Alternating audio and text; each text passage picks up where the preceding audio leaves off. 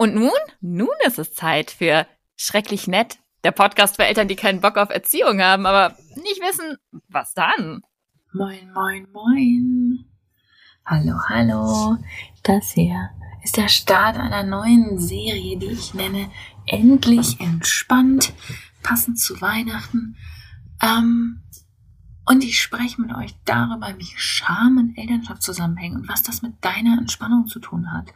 Ich glaube nämlich, dass das der Schlüssel ist, die Geheimwaffe, die dir hilft, so viel netter zu sein, so viel ähm, geduldiger zu sein, so viel mehr das zu leben, was du dir eigentlich wünschst. Und es ist nicht das, was du denkst, dass es ist. Heute, im ersten Teil zu dieser kleinen Mini-Extra-Serie, die wir hier zu Weihnachten im Podcast veröffentlichen, möchte ich mit dir über das, über die Idee sprechen, was sollen denn die anderen denken? Das ist eine Idee, die uns mehr hindert in unserem Alltag, als wir denken. Was sollen denn die anderen denken, ist häufig etwas, was wir gelernt haben, was wir schon als Kinder gelernt haben, als Parameter in unsere Entscheidungen mit reinzunehmen. Schau doch mal, was sagen denn die Nachbarn? Das ist ja peinlich. Hör mal auf damit. Guck mal, die Leute gucken schon. Wie siehst du denn wieder aus? Ähm, sind so versuche, Kinder dazu zu bringen, ähm, das, was andere über sie denken, als wichtigen Parameter mit in, Leben, mit in ihr Leben reinzunehmen, warum sie welche Entscheidungen treffen, wie sie sich anziehen, wie sie sich verhalten und dann später eben auch, welche Jobs sie annehmen und so weiter und so weiter. Das heißt, wir haben das oft schon sehr, sehr lange verinnerlicht als eine wichtige Entscheidungshilfe. Und hier kommt mein kleiner Impuls für heute. Und er ist wirklich, wirklich wichtig. Es ist gar nicht schlimm, dass du das denkst. Unser Ziel kann nicht sein, dass uns scheißegal wird, was andere von uns denken. Wenn wir mit friedvoller Elternschaft beschäftigt sind, dann wird es aus unserem Umfeld Rückmeldungen geben, vor allem ähm, von den älteren Generationen, weil das so weit weg ist von dem, was wir kennen. Vor allem, wenn wir in Kulturen und Umständen leben, die eben sehr weit weg sind und in denen das noch nicht so normalisiert ist. Wir werden diese Rückmeldung bekommen und es wird nicht leicht sein. Wenn uns egal wäre, was andere von uns denken, dann hätten wir ein ernsthaftes Problem. Die einzigen Menschen, die diese Rückmeldung nicht verarbeiten können, sind Psychopathinnen. Es ist sehr, sehr, sehr wichtig, dass wir darauf achten, wie es anderen mit uns geht, wie andere sich uns gegenüber verhalten. Unser Ziel kann nicht sein, dass es uns egal wird, was andere von uns denken. Was eher unser Ziel sein muss, ist, dass wir mehr Ruhe damit haben und dass der Gedanke, was die anderen von uns denken, uns nicht in Panik versetzt. Die Idee ist also, darüber zu reflektieren, was ist denn der Teil daran, der für mich stressig ist, was sind denn die Situationen, die für mich wirklich stressig sind, wo ich anfange zu reagieren auf den Gedanken, was sollen denn die anderen denken. Ist es zum Beispiel so, so ging es mir ganz oft mit sehr kleinen Kindern, wenn ich mit ihnen unterwegs war, ist es zum Beispiel so, dass du präventiv deinen Kindern was verbietest. Gar nicht, weil du findest, dass das nicht okay ist oder weil dein, weil du glaubst, du musst dein Kind da schützen oder so, sondern weil du denkst, was sollen denn die anderen denken? Weil es dir Sorgen macht, wie andere auf dich reagieren, weil du dir unsicher bist, ähm, ob du vielleicht sozial ausgeschlossen wirst, weil du keinen Stress machen willst. Also präventiver Gehorsam, diesen Gedanken, die anderen müssen über mich entscheiden.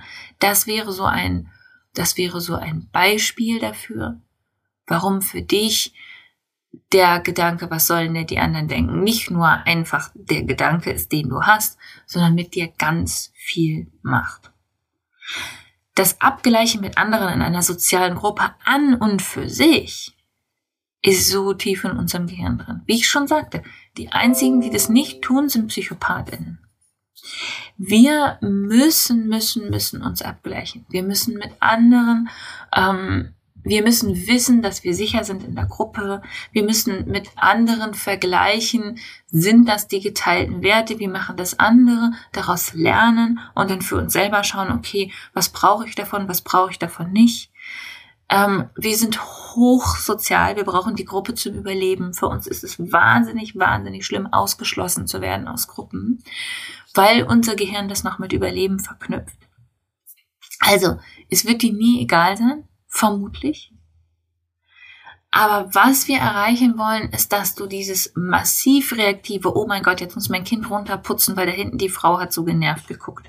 Oh mein Gott, in diese, in dieses Restaurant gehe ich lieber gar nicht erst, weil am Ende gibt's dann wieder böse Artikel im Internet darüber, wie blöd Kinder in Restaurants sind. Ähm, oh mein Gott, ich muss jetzt mein Kind aber diese schicke Bluse anziehen zur Familienfeier, weil sonst, sonst sagt Tante Hildegard wieder hinter meinem Rücken, ähm, dass meine Kinder nicht ordentlich angezogen sind. Wenn das die Reaktion ist, dann der Punkt, auf den ich hinaus möchte, ist, das, oh mein Gott, das, oh scheiße, jetzt muss ich reagieren, dass du präventiv Angst bekommst, dass du präventiv aus der Beziehung zu deinem Kind fliegst für Unbekannte, für Menschen, die gar nicht wichtig sind in der Situation.